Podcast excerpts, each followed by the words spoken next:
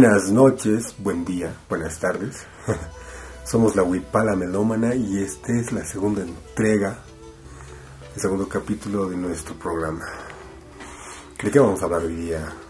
Eh, para el día de hoy hemos listado algunos temas de los grupos que quizás nos han gustado más y en cierta medida, digamos, nos han llegado a influir. Claro. ¿no? Y digamos que sería nuestra justificación para decir por qué nos gusta tanto la música boliviana. La música boliviana, ¿eh?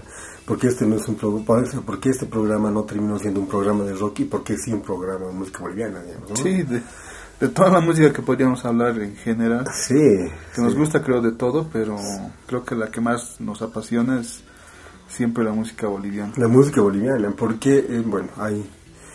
eh, lo que lo que pretende en realidad este podcast es este mostrar que hay música boliviana que no es música boliviana perdón la palabra pero música boliviana de mierda digamos ¿no? entonces que hay música boliviana buena y nosotros queremos eh, justificar el por qué y, mostrar también qué consideramos nosotros que es eh, música boliviana buena. ¿no? no hay que olvidar que es un programa, como hemos dicho desde el principio, es un programa sumamente subjetivo. No, no tenemos la verdad de nada. Es lo que nosotros consideramos de manera personal, básicamente, eh, que es música boliviana buena y que no. ¿no? Así es. Bueno, acabamos de escuchar en, como introducción el, uno de los temas más conocidos de Rumiyacta. Ahí podríamos escuchar Mujeres y Niños. Mujeres y niños.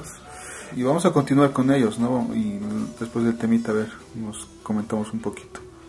¿Ya? ¿Qué- ¿Con qué tema vamos? Vamos con eh, Rumiyacta y el tema Mapucha Oca. Mapuche Oca del eh, disco Atahualpa, grabado en 1994, si mal no recuerdo. Y vamos, pues escuchamos este temita.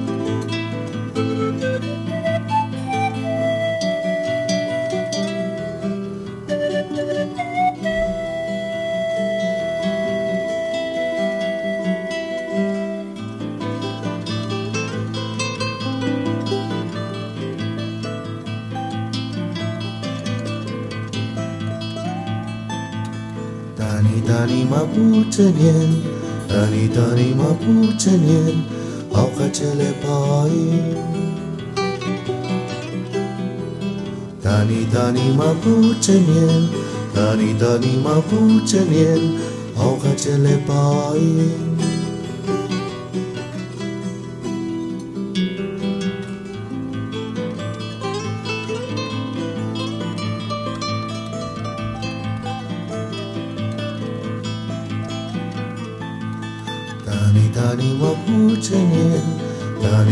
Mabu cenin, pedu newenye.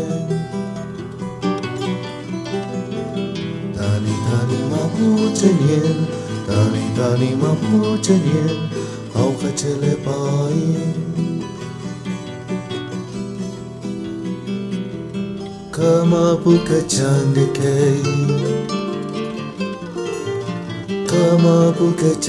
卡，为张给我吹牛 Kamu bukan canggih,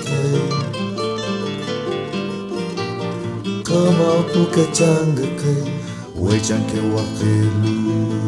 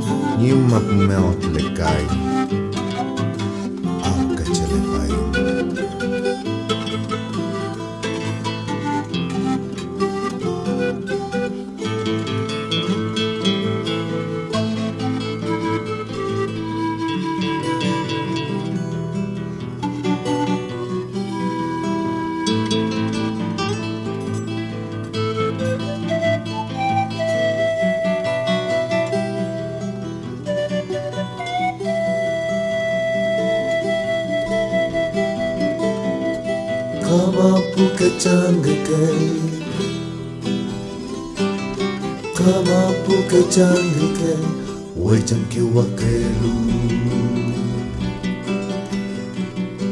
Kamapu kacanga kai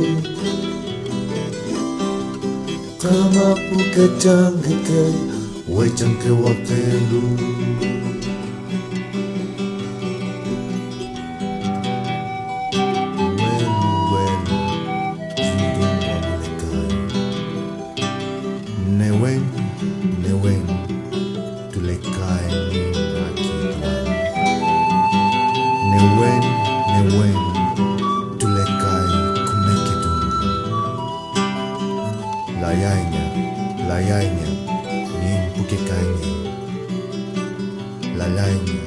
Layainya Pilelepai tiang tu Ah, acabamos de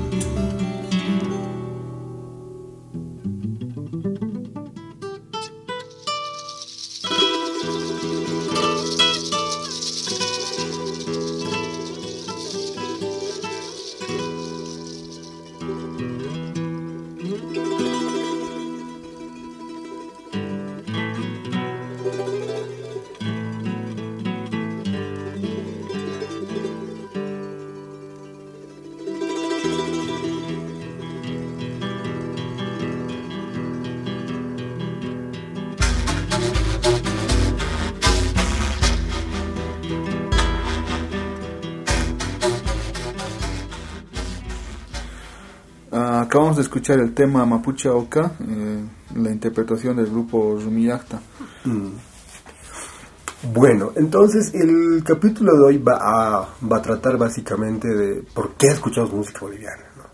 Entonces, ¿cómo es nuestro encuentro con la música boliviana? ¿Bajo qué circunstancias, digamos? ¿no? Así en tu es. caso, ¿cómo ha sido, Edwin? Eh, lo primero que a mí me pasaba, digamos, era que en el, en el colegio yo no tenía buenas notas en música. Yo era, era muy tímido y no podía cantar. eso. No cantaba, entonces tenía que mejorar mis notas. Todo esto pasó en tercero básico, si no estoy mal. A ver, en tercero básico debido estar pues, en el 1991, no 20. Ah, por ahí. 91, No, ¿no? no recuerdo.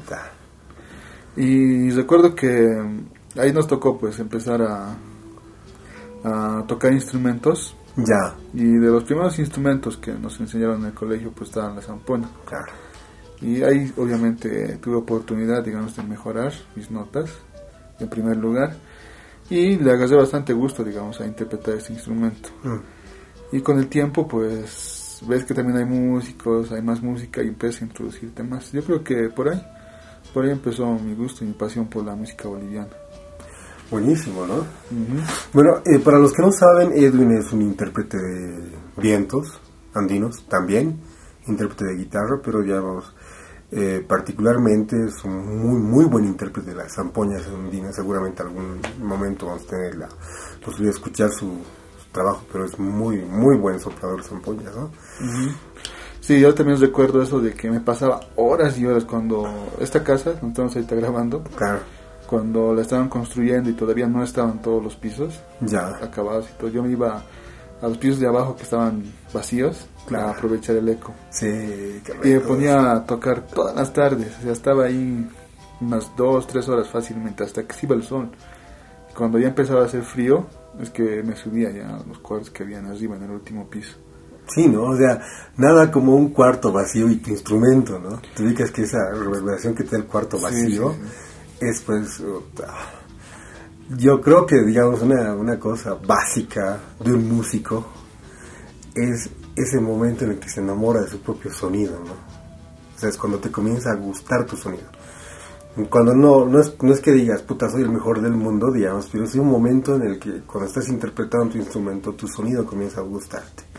Es cuando comienzas a encontrarte, digamos, como músico y a encontrar tu identidad como músico, ¿no? Sí, de acuerdo, eso esas veces. Es perfecto. Y me pasaba horas y horas y a veces mi prima también nos venía a cuidar Puta, cuando eran vacaciones Ya. y cocinaba, digamos, para mí y para mi hermano. ya. Entonces, en lo que eso pasaba, yo igual me ponía a tocar toda la mañana y era como una especie de trance, digamos. Mm, Podía estar tranquilamente una, dos, tres horas. Para mí, digamos, era un rato, ¿no? era como pasar el tiempo. Y en ese momento de tu vida, digamos, vos hay, hay algún tipo de banda sonora, un tema, digamos, algo que sonaba. No, a veces practicaba lo, sobre todo lo del este, lo que me daban en el colegio, pero practicaba mucho, mucho, mucho, mucho. Al colegio. O sea, trataba eso y luego ya, digamos, he empezado a conocer más grupos, porque obviamente te tops en la radio, en la televisión, y vas conociendo más, ¿no? Ahí es cuando encuentras a, por ejemplo, los que estaban sonando más en ese tiempo, ¿no? Proyección, los Carcas, Claro. Amaro, todos esos grupos con los que también tienes un primer contacto y, y obviamente te ampliaban el horizonte, digamos, de lo que conocías por música, ¿no? Claro. Entonces, mira, para no descontextualizar, ¿no? El, el asunto, escucharemos algo de ese tiempo, ¿no? De ese momento, ¿no? Pueden decir principios de los 90, eso, ¿no? Sí, sí. Entonces, pucha, creo que has escogido un tema de los carcas. Sí, escuchamos algo de los Carcas, precisamente de esa época, aunque yo a los Carcas creo que los conocí un poquito después. Claro, pero esto estaba sonando en ese tiempo. Sí, en el tiempo que he empezado seguramente estaba muy fuerte esto. Escuchemos Anticitai de los Carcas. Qué buen. Vamos.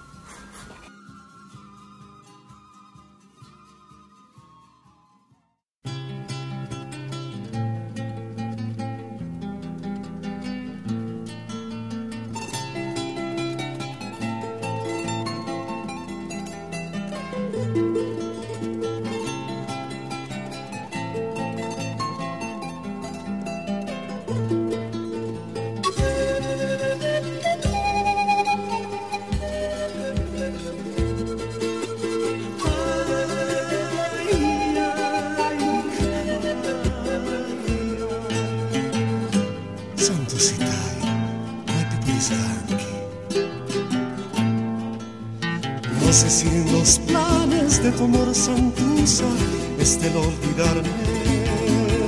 No sé si en los planes de tu amor santusa esté el olvidarme. No puedes dejarme si eres tú mi vida, me robaste el alma. No puedes dejarme si eres tú mi vida, me robaste el alma. Ay, Santusa, Santusita, Yaspakuyay waganki Yakita purispa no damas kazaiki, unas gai santusai. Yakita purispa no damas kazaiki, unas gai santusai. No puedo olvidarte, eres tú mi vida, me robaste el alma. No puedo olvidarte, eres tú mi vida, robaste el alma. Ay, Santusai, Yaspakuyay waganki Santusita, Yaspakuyay waganki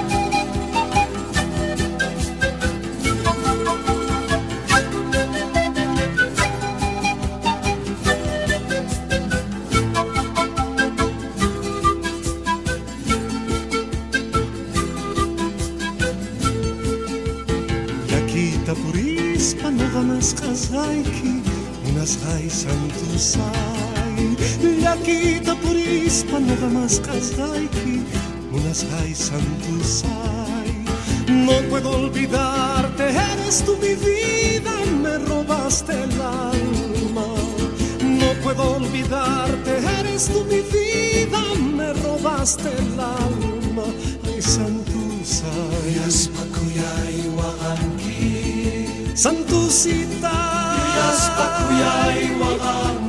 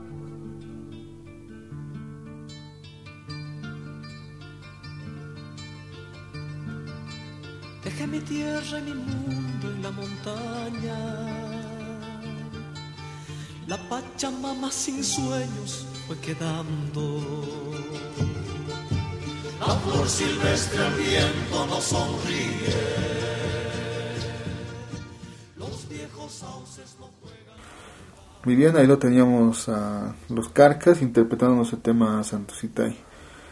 Y Juan, ¿cuál fue tu primer acercamiento? ¿Cómo te pasó esto de este enamoramiento con la música boliviana? Puta, es, es, es simple, ¿no? Mi hermano, yo creo, yo creo que mi hermano, digamos, si alguna vez voy a hablar de influencias musicales propiamente, es mi hermano, ¿no? Mi hermano mayor que es este músico también y que es este ejecuta el charango, Y que al mismo tiempo, digamos, siempre tuvo el tino de siempre tuvo el tino de eh, hacer escuchar buena música, ¿no? Ahora que lo ahora que lo pienso, digamos, desde ahora ya puta que han pasado buenas décadas de eso, me doy cuenta que ha sido él y que ha tenido ese, ese siempre buen gusto con la música, con la música boliviana, ¿no? Eh, el- sus discos, esa radio, esa casetera que teníamos, esa, esa casetera allá en los 80, cuando era chiquitito yo, y cómo es que él se grababa los cassettes, ¿no? De sus amigos, de su amigo del Eloy. Y su amigo el Eloy que al mismo tiempo le robaba los cassettes a su hermano mayor, que se llamaba Santos. Entonces yo he, he escuchado música con él, ¿no? Y lo primero que él escuchaba en ese momento eran estos carcas que estaban sonando, ¿no? No, que no estaban sonando, sino pero esos carcas que han sido como una escuela inevitable, igual para muchos músicos de la época. Sí. Entonces, esos carcas de mediados de los 70s, ¿no? Esos carcas de principios de los 80s, de los chuntunkis. Esos discos con, este, con profundo mensaje social, ¿no? Eh, por una parte, digamos, yo me sabía esos temas así, casi, casi de memoria, y me, me sabía, digamos, el orden. Pero al mismo tiempo me doy cuenta que, como nosotros, digamos, ¿no? Eh, la mayoría de los músicos que conozco, no importa si sean jazzistas o rockeros, digamos, ¿no? Tienen esta influencia en música boliviana. Solo que muy poca gente se anima a decirlo, digamos. ¿no? Sí, quizás reconocerlo, ¿no? Reconocerlo, digamos, porque una de las cosas que es lamentable en este contexto, digamos, es que hay un momento en que la academia, es decir, la academia formal de música boliviana, digamos, como sería el Conservatorio de la Paz, por ejemplo, te enseña a odiar esto. Es irónico. Un Conservatorio Nacional de Música que debería tener charango, ¿no? Por un poco de criterio debería tener quenas también. Eh, un departamento de música folclórica, ¿no? Y un departamento, no sé, pues, una guitarra criolla también boliviana, que no hay. O sea, han preferido hacer una escuela del folclore y mantener al margen esta influencia, ¿no? Ahora te voy a dar dos casos concretos de por qué considero que la música boliviana es, pues, escuela de muchos músicos, ¿no? Por ejemplo, tengo un amigo que es baterista, él se llama Sergio Vargas, ¿no? Entonces, el primer encuentro con la música fue la música boliviana también. Sergio Vargas, muchos deben haber escuchado Atajo, ¿no? Él ha sido, él ha sido fundador, digamos, de esa banda, el baterista de Atajo. Ha sido integrante de Lapsus en un tiempo también, ¿no? Ha tocado con eh, este, Gisela Santa Cruz, ha tocado con el Chaqueño, Chaqueño para, para Vecino, grabó, este músico argentino. Es un músico de mucha trayectoria, es un músico muy versátil. Entonces él me cuenta esto, ¿no? Me dice, puta, ¿sabes qué? Este Juancito me dice, yo te cuento que mi primer instrumento es la quena, me dice. He aprendido a tocar la quena porque el gringo Fabré vivía en mi casa. ¿Qué? O sea, momento, momento. Y dice, y puta, la quena, claro, los jairas, me dice. Tengo, tengo un par de amigos igual por ahí que son músicos, rock, no voy a decir sus nombres, ¿no? pero que tienen este encuentro con la música boliviana. ¿no? Solo que en determinado momento, como habíamos dicho, es que la academia te enseña a odiar eso ¿no? y a dejarlo atrás. Quizás te enseñan, bueno, no sé, el- la parte digamos, más popular, más masiva que empezó y creo que provocaron los carcas. Mm, Creo que es la parte que más repudian, ¿no? Porque lo que ha pasado antes, como tú mencionas a los Jairas, creo que está nomás, digamos, bien visto, digamos, tolerable. Tolerable, por- pero por, por esta rosca intelectual también. Sí, ¿Me claro. entiendes? Porque hay una rosca intelectual, digamos, que sabes que se niega a ver el aporte que han hecho los carcas, por ejemplo. ¿No? Claro, o sea, si te vas, digamos, a los hits, ya Ah, puedes, puedes, digamos, minimizar el aporte, pero si vas escuchando en profundidad los discos, te das cuenta que tiene una paleta, digamos, más interesante. Claro, un espectro bien grande, porque vos te das cuenta, bueno, nosotros estamos de acuerdo en esto, ¿no? Yo y muchos músicos también, o sea, muchos músicos que conocemos dicen lo mismo que nosotros. Es que hay que encontrar los carcas antes de los 90, para escucharlos bien, ¿no? Para escuchar esa propuesta fundamentalmente social y unos aportes musicales también que han hecho que no hay que negar. ¿Me entiendes? Entonces, y después de los 90, que en realidad creo que es la muerte de Ulises, que, ¿no? Sí, ese es el corte, ¿no? En la historia de los carcas que ¿no? De ahí para Incluso hoy en día, ¿no? Porque hemos escuchado hace no mucho, veíamos una entrevista que les hacían a los carcas. Claro. En una, en su casa, en su casota allá en, Cochabamba. Capinota, esa casita de 40 hectáreas. y, ahí el entrevistador ¿no? les, le pregunta a Elmer, ¿no? De dónde había sacado la inspiración, digamos, para el tema este de Muñoz Quechay. Claro. Y él cuenta que pues en un sueño se le había aparecido Ulises y le, le decía, eh, que Gonzalo estaba haciendo huevadas, ¿no? Prácticamente refiriéndose a sus composiciones, a las actuales, o sea, Valencia Fría, etcétera, ¿no? Claro. Todas estas. Lo que pasa es que el Muna hay, digamos, de, de los carcas desde el 90 hasta la fecha, me parece que es uno de los temas, o sea, más, más honestos que han hecho, ¿no? Por eso es también que ha sonado tanto, ¿no? Tanto que digamos que yo después de muchos años he vuelto a escuchar algo de mis Yo creo que ha sido un reencuentro, ¿no? Entre la gente que escuchaba el repertorio de antes mm. con, con, con, los actuales carcas, ¿no? Claro. Sí, entonces él decía que sí, se le había aparecido en un sueño, y que de hecho no está, está haciendo huevadas y le había empezado a dictar la letra y le había dado una idea de la melodía. Qué loco, ¿no? Yo no sé si sería el Ulises en un sueño o el subconsciente. El subconsciente de él, pues obvio. Ya. Ahora no sé, por ahí también este no sé, pues este, hay cosas allá, pero hasta que no se compruebe lo contrario, entonces es el Elmer nomás, ¿no? Escucharemos ahora otro tema, digamos, ¿no? Ah, sí. De, de esta época y, bueno, como había dicho al principio, digamos, mi primera influencia musical es mi hermano, ¿no? Es algo no puedo evitar. Y algo también de esta época es, es este grupo, ¿no? Es este grupo, digamos que para mí ha sido mucha inspiración. Más adelante voy a relatar por qué. Es el grupo Amaru y esta versión que lamentablemente no existe en estudio, nunca lo han hecho. Es una versión en vivo esa, que se llama La Orquesta. Entonces, escucharemos este tema de Amaru. Vamos a cantarles un temita que tal vez no es muy folclórico, pero sí manifiesta un poco eh, la informalidad, la simpleza de Amaru en un concierto como esta, en esta oportunidad se está dando. Y quisiéramos que tal vez capten la, la verdadera dimensión vocal del grupo Amaru a través de este tema que nos han pedido y con mucho cariño vamos a cantarles. La orquesta. Vamos a ver.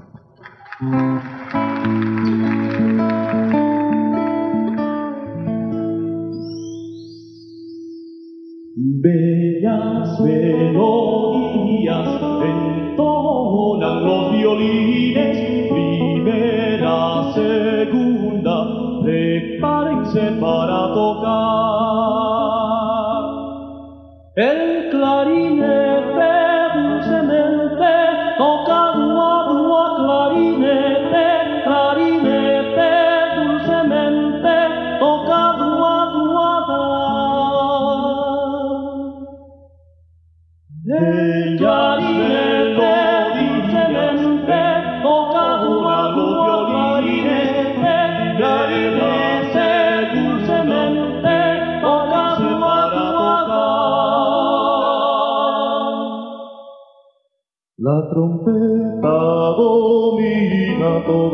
Toda la orquesta, rarán, toda la orquesta, rarán.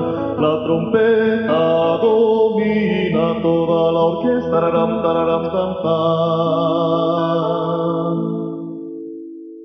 La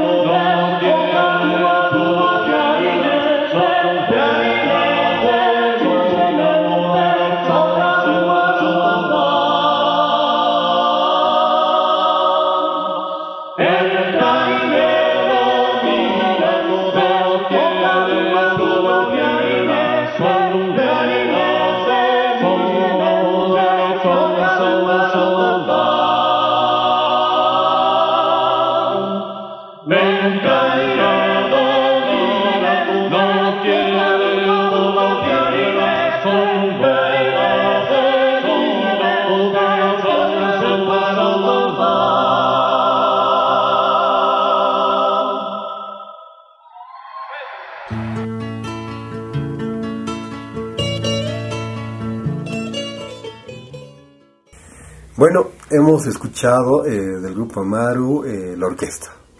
Ahora, yo he escogido Amaru y voy a decir por qué considero, digamos, que debería escuchar a la gente, ¿no? Bueno, pasa que eh, fue el año 1995, te acordarás del hermano mayor del Papirri, ¿no? Del, Claro, nuestro alcalde, ¿no? nuestro queridísimo alcalde, ¿no? El Chaza. El Chaza. Ese alcalde tuvo una idea genial, pues, en esa época, ¿no? Bien genial, y que ah, no se ha vuelto a dar más. Era un programa que se llamaba Cultura a Cielo Abierto, que te llevaba músicos bolivianos a los barrios a tocar en vivo. Entonces, este era el 25 de julio del 95. Ahora, o sea, la fiesta era la de Pampajas y era un sábado. Yo no sé si 25 de julio exactamente cayó el sábado, pero se hace en honor a esa fecha, digamos, al Tata Santiago, eh, la fiesta de Pampajas, ¿no? Entonces el Chazarreta, el, Germán Chazarreta aprovecha la ocasión para llevar músicos, ¿no? Y en este caso ido Amaro a tocar en vivo a Pampajas, ¿no? Claro, puta, o sea, primero que eran, pues, así, tipos enormes, ¿no? O sea, obviamente no son, pues, digamos, de... Los Amaro, digamos, yo no, no, no creo que hayan sido, digamos, de clase baja cochabambina nunca, sino que este sincretismo entre lo popular, lo tradicional en Cochabamba es otro, o sea, otra cosa, es otra dimensión, ¿no? Amaro que estaba haciendo ya música desde los años 70, lo- luego ya viendo la biografía y todo eso. Pero es este Amaru el más consolidado eh, de los 90, en los videos de los 90. Donde están el Dexter Pérez todavía, ¿no? El Siles, Dexter Pérez, está El Bermúdez, el está- Bermúdez, qué barítono de miércoles, ¿no? Está el Claros, ¿no? Eran un cuarteto de voces, como hemos escuchado eh, en la orquesta, por ejemplo, que yo creo nunca he vuelto a escuchar. Es una calidad de voces en ese nivel, ¿no? Porque tenemos un, un barítono bien firme, tenemos dos tenores buenísimos y tenemos al Dexter Pérez ahí comandando el barco, ¿no? De charanguista en ese momento estaba el Alfredo Coca. O sea, no era pues algo casual, digamos. Sí. Entonces la música que te entregaban estos cuates en este tiempo era pues soberbia, ¿no? Y a mí me ha conmovido muchísimo porque yo no podía creer que un grupo pueda sonar así. Y yo me acuerdo que me acercaba de perfil a verlos, para ver si estaban haciendo playback. no, pero no hacían playback. ¿no? Te ubicas que el sol desafina los instrumentos, ¿no? Entonces, o el frío o te sube los instrumentos, los otros los bajan, ¿no? El calor. Entonces, te das cuenta porque afinaba, ¿no? Pero hasta ese momento escuchaba música, digamos, yo tendría pues 12 años, ¿no? 12 años. Escuchaba música, pues mi hermano ya era músico, ¿no? Estaba haciendo primeras armas, pero digamos, yo no había decidido incursionar en la música. Sí, escuchaba música, me gustaba. Entre otras cosas, como vos también, digamos, aparte de música boliviana en ese tiempo, escuchábamos otras cosas también, pero digamos, el tema concreto era la boliviana. Entonces, ya me quedé así impactado con las voces.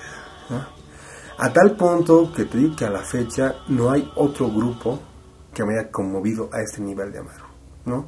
Entonces, Amaru para mí, es la influencia, es la entrada, ¿no? La inspiración. Y decir, cuando sea grande, yo dije, quisiera poder cantar un tema como ellos lo han hecho y, ¿no? ningún grupo de ningún otro género me conmovía a ese nivel. ¿No? ¿Vos has escuchado, has escuchado a Amaru también? Amaru sí, porque empezaron a sonar sus caporales, creo, en esa Claro. vez, junto con, Los con 90, los ¿no? Cascas, Sí, sí. sí. Ese sí, digamos, el otro lado de Amaru, ¿no?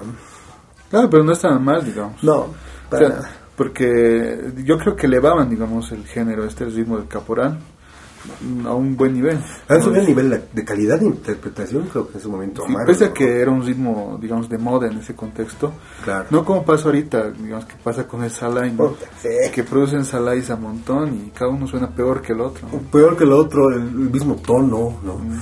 No hay intenciones de arreglos, ¿no? Que es, que es lo más lamentable. Es lo más lamentable, ¿no?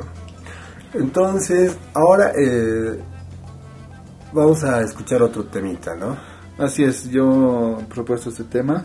Ya. Escuchemos a, a Andesol con el tema Llegando a Yungas. Ande Sol llegando a Yogas, ok.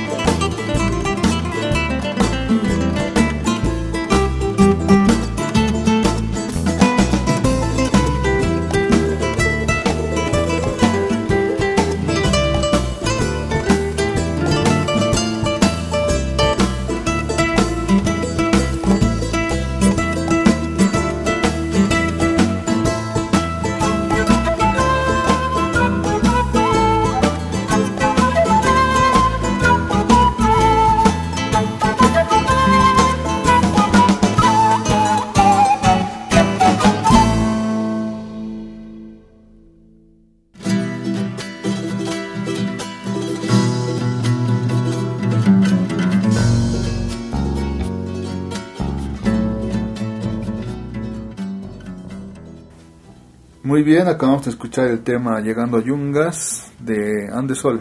Ya, uh, pasa con Andesol algo bien particular. Sí, yo sobre Andesol recuerdo que estaba esas veces viendo televisión, recuerdo. Claro. Ya había empezado a tener mucho gusto por la música nacional, pero eh, sobre todo por la música, digamos, más comercial, más, eh, más de difusión grande, si quieres, ¿no? Y hasta que me topo unos anuncios en la televisión Ya, donde se promocionaba el disco Tuni Turiri Ya. Y, te lo decían, se va a presentar tal fecha, tal día, hasta que llega el A- así momento- como Gabo, ¿no ve? Gabo en 10 días. hasta que pues llega la fecha Ya. y lo televisan por el canal 7 Mm. es lo que recuerdo entonces no pues a mí lo personal me abrió digamos pasarte de lo que estaba escuchando en ese tiempo que era Carca, Mm. digamos proyección y estos grupos pasarte a Andesol es pues abrir mucho más el espectro no Es demasiado. De hecho, o sea, Andesol es tan poco digerible, ¿no? O sea, es como, es, es como si después de un fricación solo tratamos de cascar comida francesa, digamos, conceptual de paso, ¿no? Porque son músicos muy buenos, sí esa etapa incluso era la, la mejor no porque estaban los dos victurogos los virtuchos. Víctor Hugo Rodríguez, Víctor Mercado. Hugo, Víctor Hugo Mercado, ¿Qué se llama el vocalista? era Silvio Bernal. Silvio Bernal. Obviamente estaban el pianista que es el Oscar Córdoba. Era- los per- que es, digamos, la parte esencial, ¿no? De, Estaba Einar Guillén. Einar Guillén en los teclados. Lo tenías a Guzmán, ¿no? ¿cómo se llama? Víctor Hugo Guzmán. Víctor Hugo Guzmán en la batería. estaba, ¿no? Estaba Mario Acebo en el bajo. O sea, tenían, en los vientos estaban, bueno, estaba Reinaldo Vega también, que por ese entonces estaba en Cachamalco. Y estaba Y- participando en Andesol. Y también estaba Saúl Callejas, recuerdo. Ah, claro, lo invitaron para algunos temas para tocar el charango, ¿no? O sea, no- pero no, digamos, como parte este, esencial. Creo que sí, del segundo disco sí forma parte. Ya. Creo que el primero no. Claro, Y eh, así se presentó ese disco y a mí me gustó mucho, Claro. la verdad, lo que oí. Y durante mucho tiempo lo estuve siguiendo el rastro al disco. Ya, En ese tiempo, pues con mi papá íbamos a comprar, ¿no? Cuando Claro. llegaban los días viernes y que él se sacaba, creo que era viernes o jueves, y él se sacaba más tiempo, nos corríamos al Evaristo Valle, donde en Evaristo Valle en ese entonces habían Lauro, Eriva, claro. estaba Santa Fe, Discolandia, serían montones de tiendas, y a- además de eso, digamos, las que traían discos y material de afuera, entonces Claro. había que ir a buscar, ¿no? Y como trabajaban ellos hasta tarde, siempre nos tocaba ir y ya estaba cerrado. Y recuerdo que preguntábamos a todas las disqueras, nos acercábamos al Lauro, ¿tienes Andesol? No, no, nos íbamos después a Discolandia, ¿tienes Andesol? No. claro. Y así nos enteramos que estaba en Santa Fe. ¿no? Ya. Al final te cuento que después de muchos intentos así de tratar de comprar, no, no lo logré. Ya después de años recuerdo que haber grabado el, este mismo concierto cuando lo retransmitieron por Claro. el canal universitario, por el canal 13. Ajá. Ahí lo tengo por ahí en VHS. Está guardadito y ya posteriormente lo encontré en una vitrina de estas de CDs Ya. todo empolvado y viejo, pero ahí tirado abajo, digamos, hasta abajo. Ahí me compré una edición y luego sacaron, ahora ya, ahora ya los tengo obviamente, una edición peruana creo, que es la que, la última que pude encontrar. Y tengo dos de esos, los primeros CDs, digamos, de Anderson.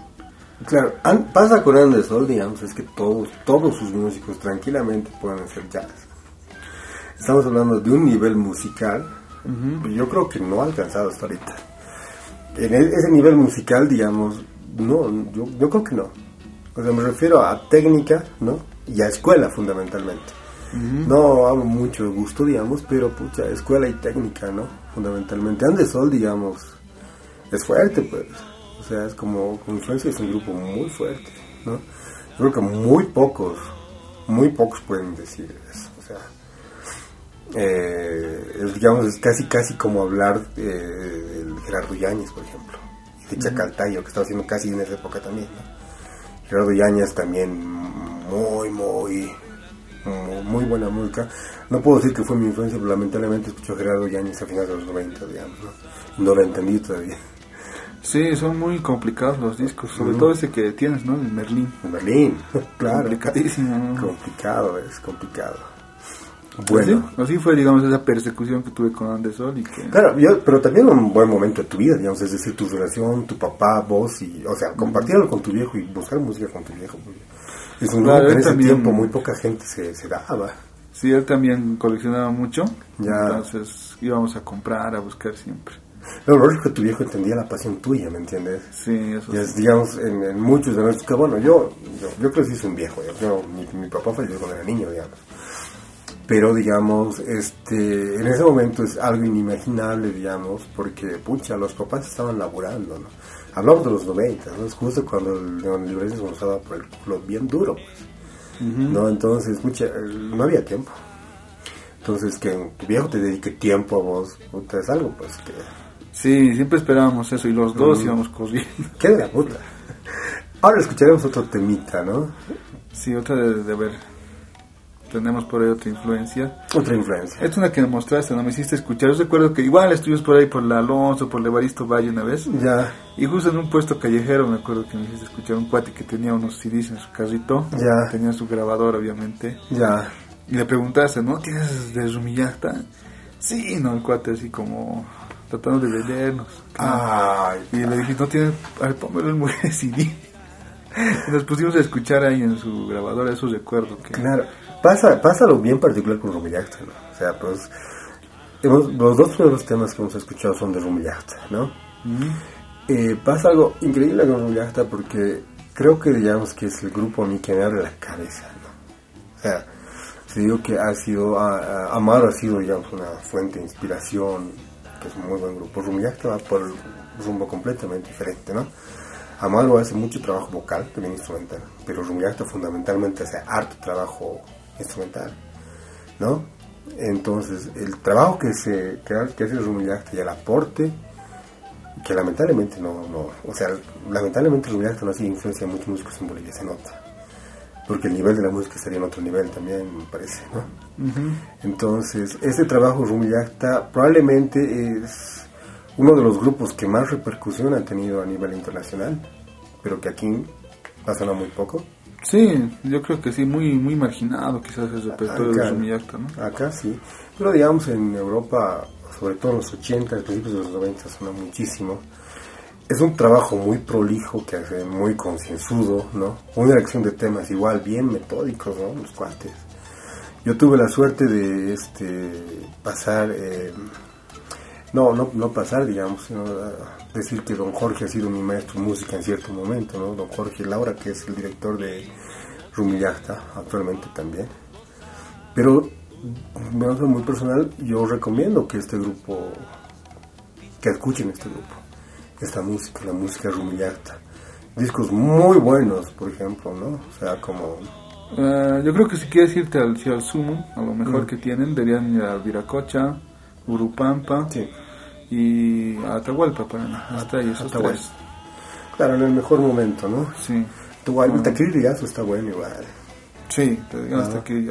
Sí, El- esos cuatro y Sí, si quieres verte el- la parte más densa de su trabajo, entonces tranquilamente puedes revisar esos cuatro discos. claro, esos cuatro discos. Bueno, vamos a hablar de Rumillacta, era necesario, porque hace mi influencia, un poco más adelante también ha sido tu influencia. Así es. Entonces, eh, ahora vamos a escuchar otro tema y otro grupo. Sí, a ver, escuchemos a Chatamunacui, que es un San Juanito del grupo Punto Nazca. Perfecto, vamos.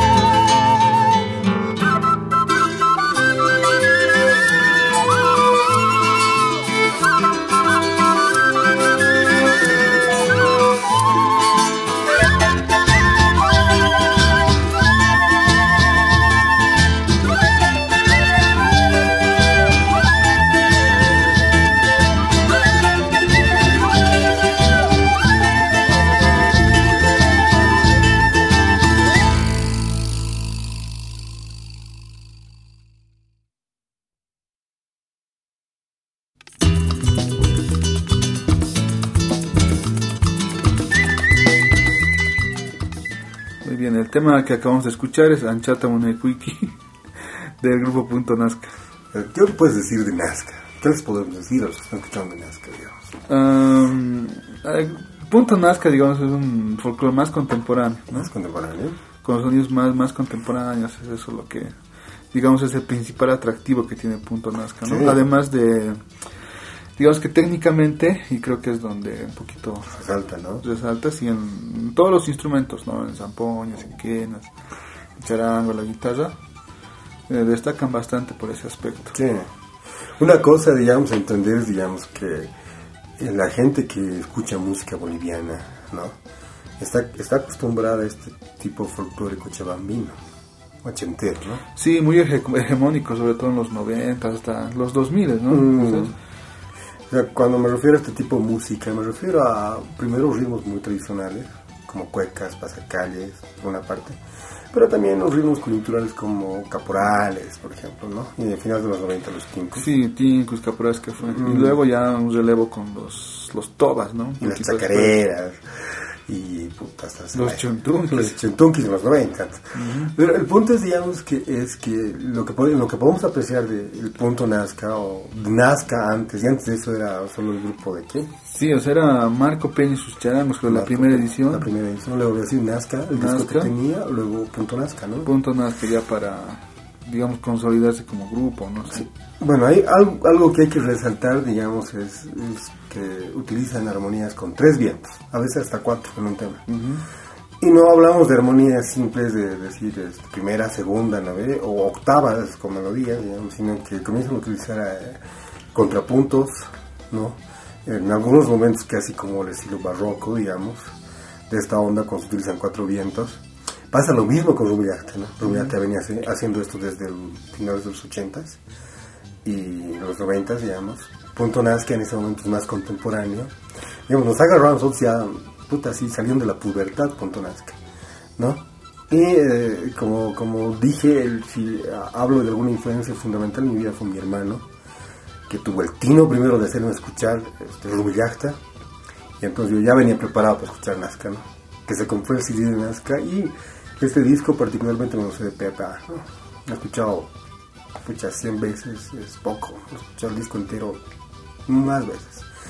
¿Vos crees que es recomendable escuchar Nazca? ¿Por qué, digamos? Sí, eh, yo les recomendaría, sobre todo para los que están, digamos, ahorita empezando Ujú. a interpretar y todos los instrumentos bolivianos. Sí. Entonces, si quieren un poquito, digamos, ampliarse el horizonte, ver cómo se puede superarse, digamos, técnicamente, Mm, tranquilamente, como una referencia, puedes tener a punto Nazca. punto Nazca. Y es un grupazo, ¿no? A ver, ¿quiénes están? En, en el primer disco. En el primer disco están, Marco Peña está en todos, Marco Peña, Saúl están, son la todos, constante, digamos, sí. en todos, ¿no? En el primer disco está el Eli Lima, La de Lima. gran el- vientista de Hachamalco, un pianista solista también. Solista. Habría que hacer un especial en algún momento sobre este pianista. después están, Wilson Molina graba. ah claro, Wilson Molina, Eh, el Ponce también graba. Sí, Carlos, Carlos Ponce, Ponce, algunos temas creo Fernando Jiménez graba. Fernando Jiménez también Está graba. el Jorge Cronenbol en la batería en la primera. El Cronenberg. Sí, sí. Ah, mira. Creo que está hasta el tercer disco, Ya. que es el disco doble este en vivo. Claro, Él forma parte, está ahí. claro. Claro, Nazca, digamos, suena, sigue sonando contemporáneo, si te das cuenta. Sí, pese a que los discos, ¿qué, qué tiempo ya tienen? Pucha, el novel- yo he escuchado el 97, Sí, yo estaba igual pensando en esos 97. 22 98. años. No, 21 años, ¿no? Sí. 21 años. Y, y claro, o sea, siguen sonando contemporáneos. Han hecho una grabación bastante leal, buena, ¿no? Porque suena bien. Los otros discos de Nazca suenan mejor todavía en cuanto a sonido de grabación, ¿no? Y bueno, entonces, para mí sido una influencia, para vos también ha sido una influencia Nazca. Sí, ya era un desafío más, digamos. Sí, Cuando, cuando escuchabas los vientos, sobre todo, sí. había más digitación. digitación y sobre todo decir qué está haciendo la otra quena, ¿no? ¿Te acuerdas? Sí, ¿no? sí. La otra se empoña. Alguna vez nos hemos metido acá en tu cuarto a tratar de sacar un tema de Nazca. Changos también todavía, ¿no? Bueno, ahora vamos a escuchar otro temita de otro grupo. Sí, a ver, tú tienes esta influencia que nos hablabas hace tiempo igual. que es? Eh, sería Aira. Ah, Aira. Vamos a escuchar el grupo Aira. Vamos a irnos también a otro lado. eh, y ese tema que se llama La Guerra del Gas.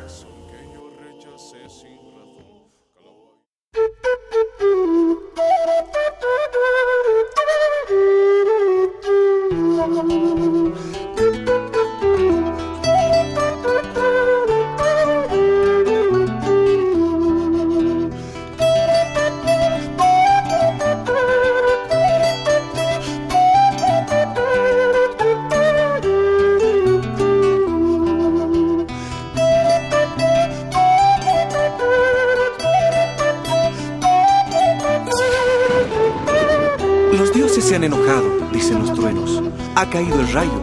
Nos cuidaremos. Viene el castigo. Decía el Tatanselmo la tarde que cayó un rayo en la Plaza Murillo. Tiempo después, las balas reemplazaron a los truenos y como un rayo, la muerte estalló en la plaza principal.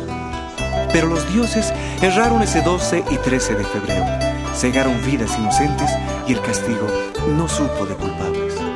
La guerra de la paz. El pánico aleteando en las palomas y el dolor del verde olivo en martes negro. Y a la misma hora que cayó el rayo sobre la plaza, la tarde yacía ensangrentada. A esa misma hora, el Tata Anselmo lloraba la muerte de su nieto Luis el policía, mientras la viuda sufría en carne propia la ira equívoca de los dioses y el disparo certero de los hombres de poder. Vas a cuidarte, ella decía, al despedirse en la mañana y todavía le oye decir, soy policía, no tengas pena, cuida las guaguas, ponte serena, voy a la huelga a resistir. Suenan disparos, siente un desmayo, piensa en el rayo, oye su voz. Y al verle muerto, le pide al cielo irse con él. Kunatz, kunatz, aita humaja, kunatz, kunatz, aita guayista, aniquilu, yojiwanteja. Kunatz, kunatz, aita humaja, kunatz, kunatz, aita guayista,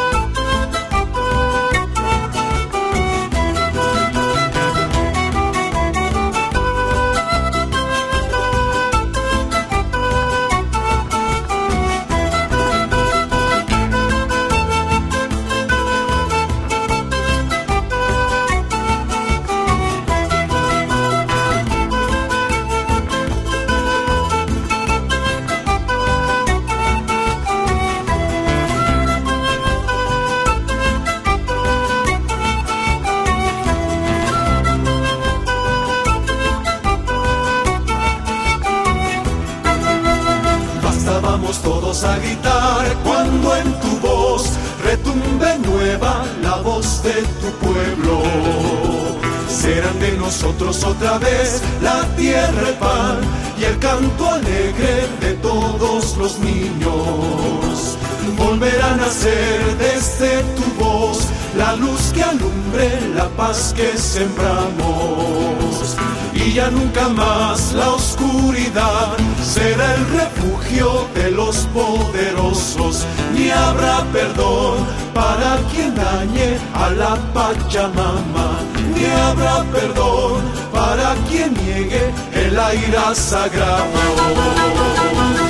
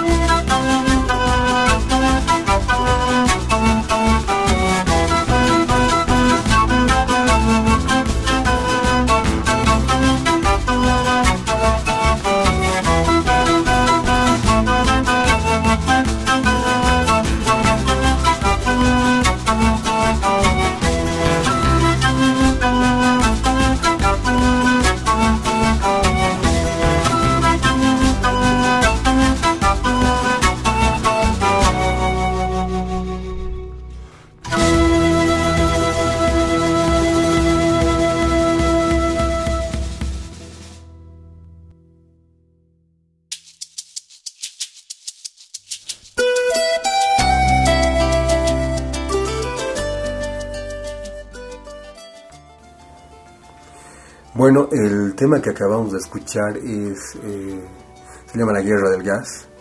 Si mal no recuerdo, este disco se graba en 2006, ¿no? Pero antes este grupo ya tenía un disco, el disco negro, que se llama Era Bolivia. Eh, ¿Por qué influencia, digamos? ¿no? A mí me pasa que termino siempre siendo muy emotivo con la música, ¿no? Entonces hay, eh, hay música, músicos que me llegan directamente, ¿no? O sea, eh, me pasa con todos los géneros, digamos. Pero este grupo tiene algo muy particular. Son, es un grupo de músicos muy técnicos para empezar, ¿no? Muy, muy técnicos. Tienen una escuela formal, creo que una escuela formal de música. ¿no? Por otra parte, también han sido alumnos de Gerardo Yáñez, que es un monstruo musical, ¿no? Eh, monstruo en el sentido de, o sea, no de famoso, sino monstruo en el sentido de que es un- uno de los grandes, grandes mentes de la música boliviana. Grande. Entonces, eh, Aira, eh, podemos rescatar de Aira, digamos, la ejecución de los instrumentos, pero fundamentalmente el arreglo y la armonía de voces que tiene. El director de ese grupo se llama Luis Armando Gutiérrez. Eh, creo que también toca con el su hermano menor, ahora, de Aira. Eh, está el Edwin Pantoja. Edwin Pantoja, también está con ellos. Digamos que ellos dos son, ¿no? O sea, Luis Armando y Edwin Pantoja son la base de ahí. Mm, como, son- deben ser muy buenos amigos, yo creo. Para tener que aguantarse casi 20, 30 años haciendo música juntos, ¿no? Sí, ellos ya venían de antes de hacer música con nuevas raíces. Con nuevas raíces, ¿no? Es música muy recomendable, todos los discos son muy recomendables. Es música para escuchar, música también te puedes quebrar la cabeza tratando de... ¿Te acuerdas cuando tratábamos de sacar sus armonías? Sí, trata- tratábamos, ¿no? Es, es muy complicado. Sí, es complicado. Claro, po- podíamos hacer la primera, el contralto, podíamos hacer la tercera, pero habían otras voces que eran indescifrables, ¿no? Que terminaban así, haciendo una armonía claro, hay un poco de influencia de música moderna también en este grupo, ¿no? Más allá de, o sea, de, de- de esta influencia clásica, música clásica boliviana, ¿no? Folclórica boliviana. Ah, estos cuates han metido este, arreglos modernos a esta música que están haciendo. Es un grupo muy, muy recomendable, ¿no? Pa- desde mi perspectiva, obviamente. En algún momento deberíamos escuchar, ¿no? Así es. Ahora vamos a escuchar otro temita. ¿Qué temita sigue? Ah, tenemos a. Bueno, vamos con el Papirri, ¿no? Con Manuel Monricha Zarbeta, Ujú. con su tema ah, Samba Geisha. Samba Geisha. Ok.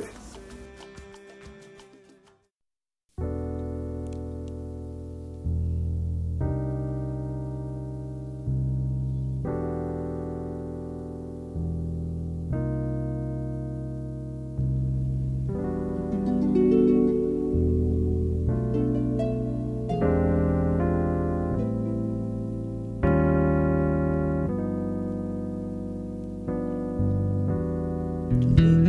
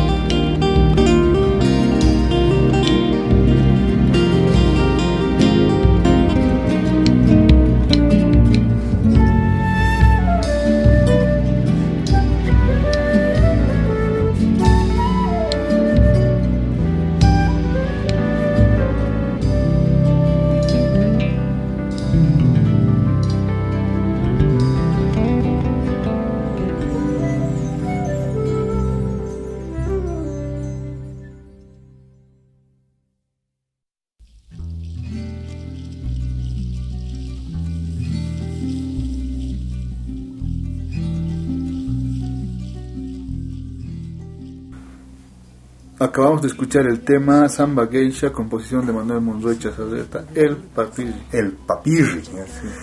Este disco es del cara conocida, ¿no?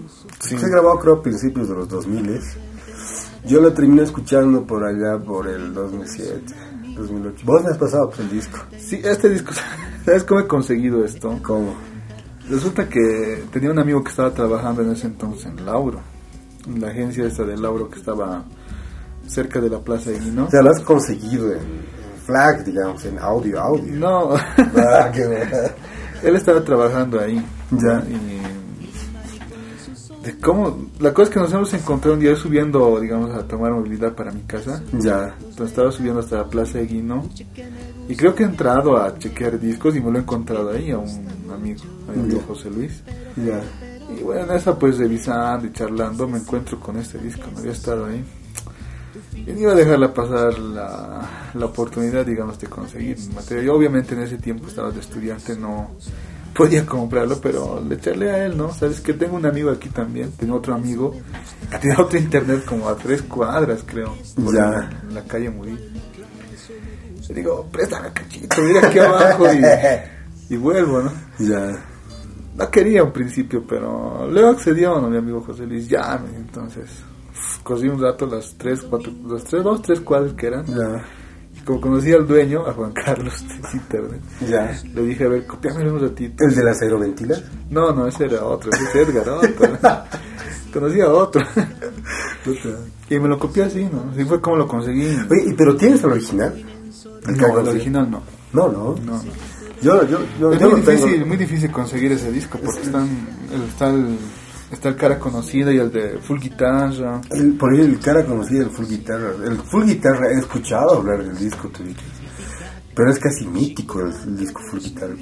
Creo Sí. que el Richard lo tiene, un amigo que tenemos lo tiene. Sí, ha pasado a mí el full guitarra por un MP3.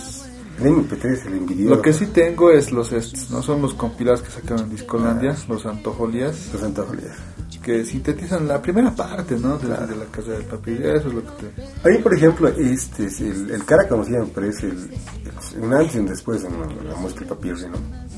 O sea, Es decir, había intenciones un, un poco de hacer música social antes del Papirri, tenía esa tendencia, ¿no? Pero digamos, aquí es en el cara conocida, es, digamos, cuando yo pienso que este cuate demuestra el virtuosismo real, ¿no?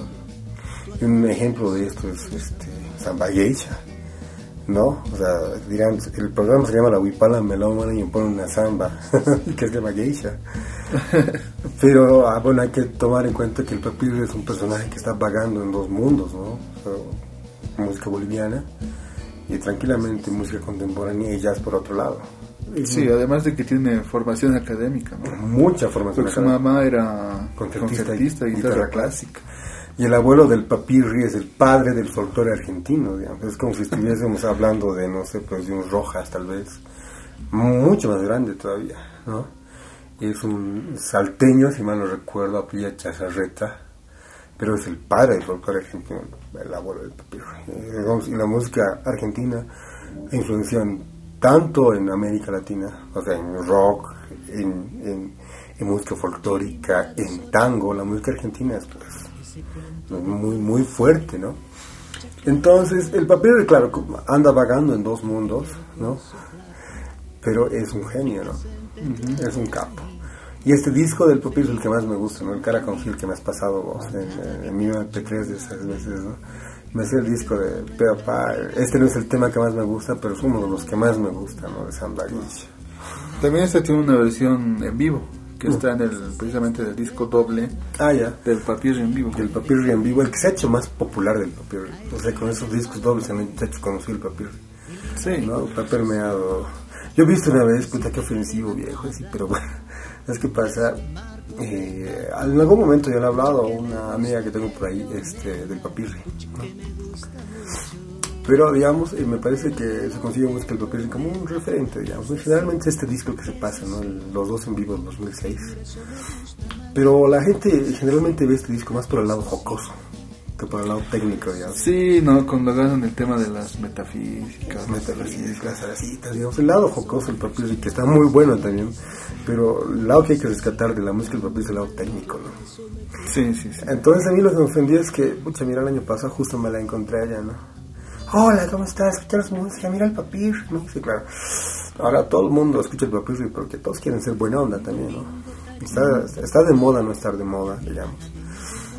Y estábamos checando ahí sus carpetas y tal, así. He visto el papirri al lado de Amanda Miguel, che. o sea, te quería. Quería. No, pues puteado, ¿no? Amanda Miguel con el papirri le digo. Sí, ah, nunca se escuchó Amanda Miguel. Puta, sí escuchó, pues, eh, qué huevada. Ya no voy a decir el nombre de la amiga, ¿no? Pero el, el papirri, digamos, más allá de influencia, porque claro, o sea, yo no hago música de papirri, ¿no? tampoco vos, digamos, pero lo hemos escuchado. Lo hemos escuchado y claro, hemos visto otra dimensión de la música y del músico boliviano, ¿no? El papirri es eso, digamos, es harta letra, es harto arreglo musical, samba es una muestra de eso. A tal punto que para Fonista también tiene una versión de samba geisha.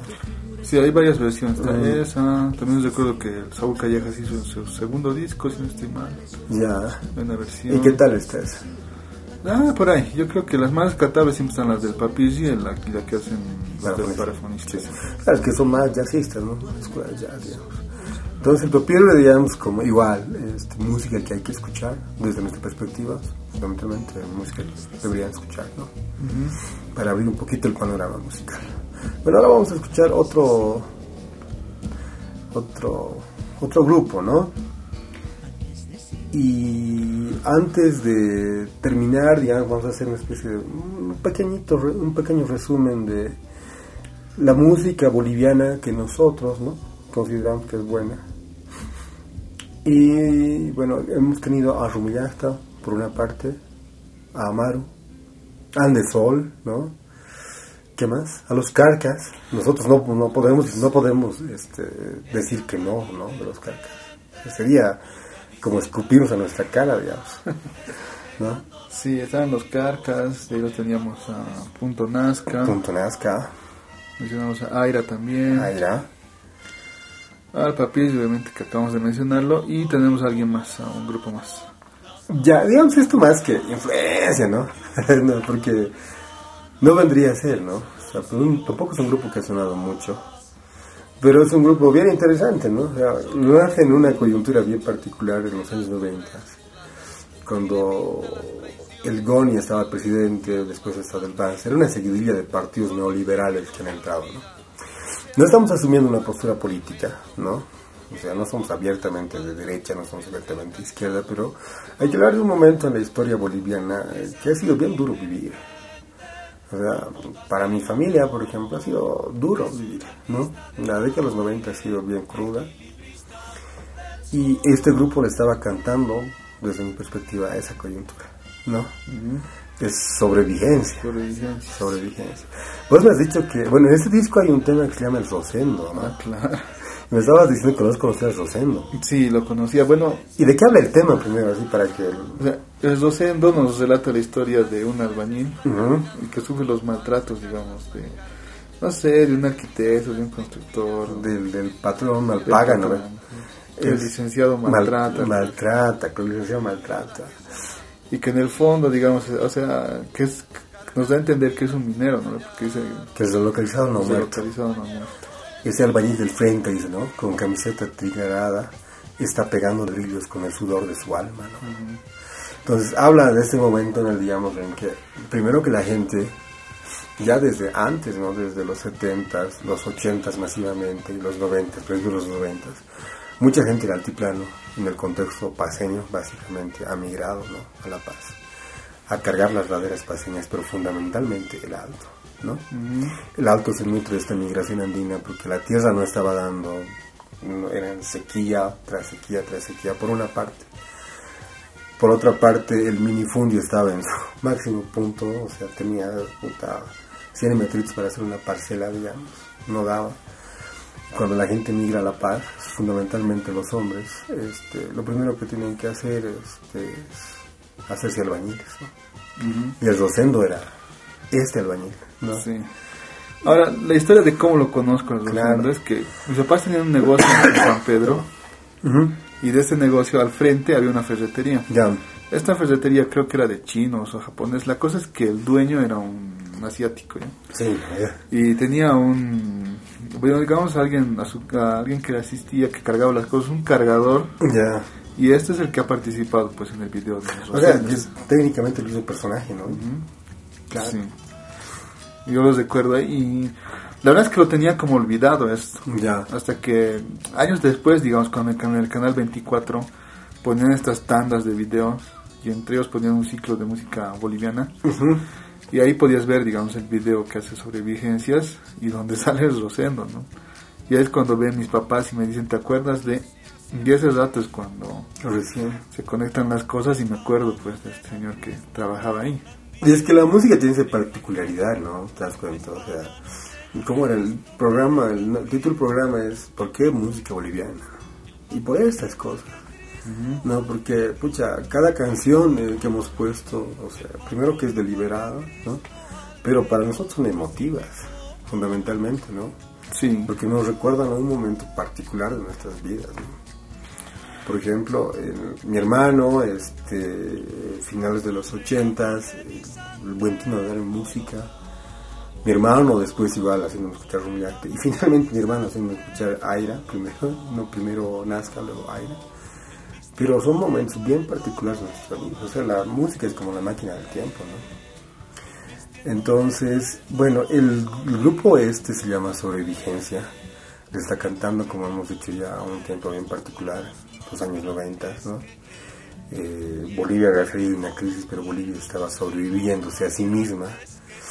Bien, bien grave, ¿no? Porque, digamos, una Bolivia sin bonos, una Bolivia sin, con una salud este, pública sumamente paupérrima, con una educación, bueno, ahora no ha mejorado nada la educación, te puedo decir que no. Seguimos saliendo analfabetos del colegio, pero eh, es una Bolivia bien dura la, la de los 90. Eh, yo, lo- yo por lo menos lo he sentido así. Y sobre vigencia con esta canción que se llama Coroqueñita, que también ha sido soundtrack de una película boliviana, ¿no? sí, de cuestión de fe. Una cuestión de fe.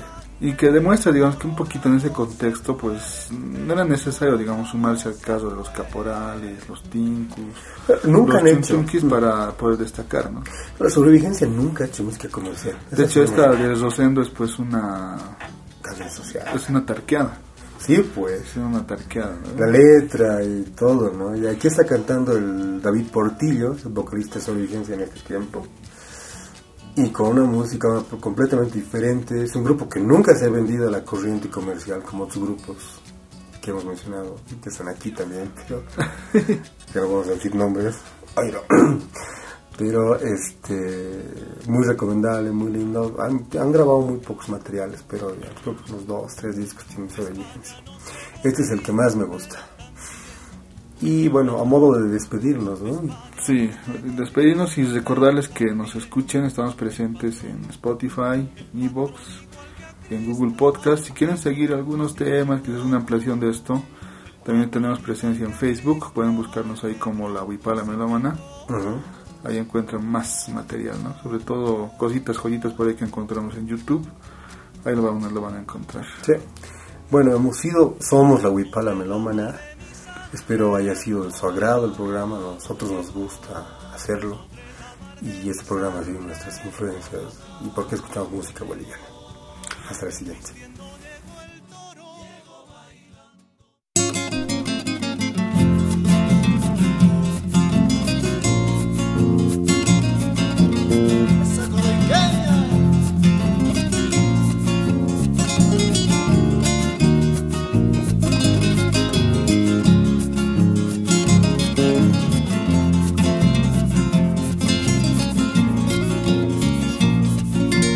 Eres paraíso del amor, tierra soñada por mí. Es el recuerdo y el dolor que canto solo para ti. Tierra querida, no olvido tu gran río y. Mi olvido olvidar nunca y no puedo tu hermoso nombre coroico. Coroiqueñita, dame tu amor para ser feliz. Sé que contigo no hay dolor y un gueña hermosa flor de lis. Coroiqueñita, flor de pasión, igual que el jazmín. Hoy te lo brindo el corazón para estar juntos hasta el fin. Mi inspiración hecha canción revela todo mi ser alegría e ilusión de siempre estar en tu suelo. Mi corazón te lo dejé, granucho machi sin par. Y nunca olvides que yo fue por coroiqueño que yo soy.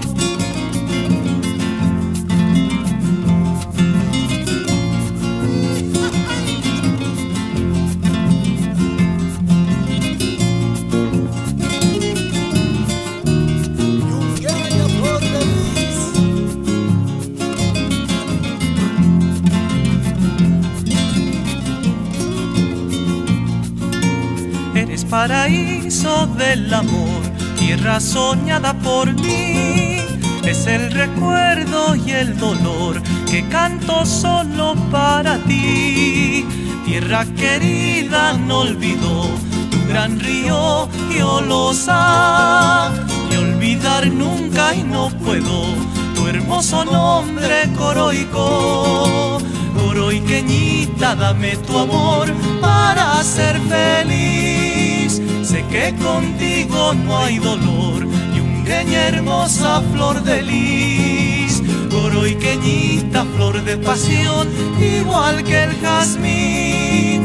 Hoy te lo brindo el corazón para estar juntos hasta el fin. Mi inspiración hecha canción revela todo mi ser alegría e ilusión de siempre estar en tu suelo.